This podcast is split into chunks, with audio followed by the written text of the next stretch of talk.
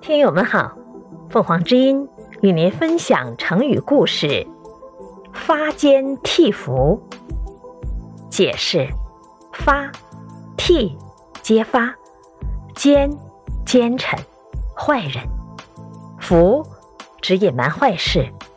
成语的意思是揭发隐秘的坏人坏事。这个成语来源于《汉书·赵广汉传》，其发奸替伏如神。皆此类也。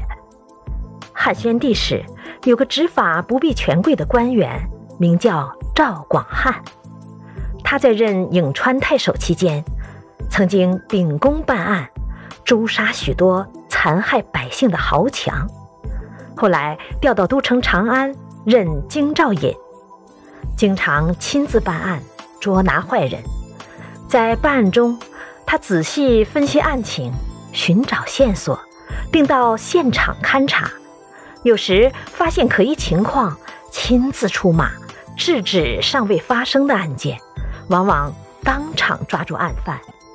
有个叫苏回的人，在宫中当侍卫，两个坏人了解到他很有钱，便在路上将他劫走，随即向家属勒索赎金。案子报到京兆尹的衙门。赵广汉从蛛丝马迹中寻找线索，最后终于发现了劫人者的住处。于是他立即带了官兵赶到那里。到了那人住处，赵广汉考虑到硬冲进去抓人可能伤及人质苏回，他想出一个办法，叫副手前去喊话。那副手敲门，对里面的人说：“里面的人听着。”京兆尹赵某要我传话，劝你们千万不要杀被劫持的人质。他是皇帝的侍卫，杀了他，你们也就完了。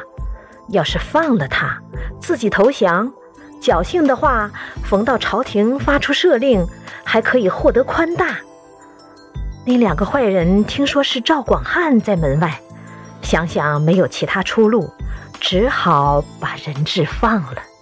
开门叩头求饶，赵广汉对他们还了礼，说：“幸亏你们没有杀了人质，这样对你们总有些好处。”两个坏人被关进监狱后，赵广汉实现诺言，吩咐狱卒好生对待他们，并送酒肉给他们吃。按照当时法律，犯这种大罪的人要斩首。到了冬天，终于要执行了。赵广汉叫人事先给他们买好棺材，并且派人告诉他们，这两个人感激涕零，表示死了也绝不怨恨。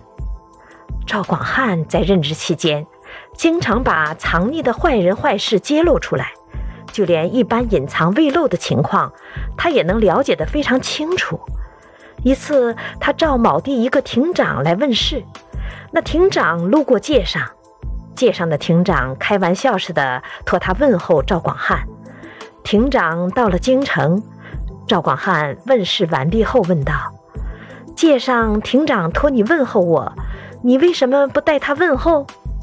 那亭长赶紧叩头谢罪，说：“确有其事。”赵广汉又说：“你为我问候界上亭长，勉励他忠于职守，好好报效朝廷。”《汉书》的作者班固在为赵广汉的传中叙述了上面这些事迹后，又评论说：“他揭发坏人坏事，发现隐藏未露的情况，就像神一样灵。”感谢收听，欢迎订阅。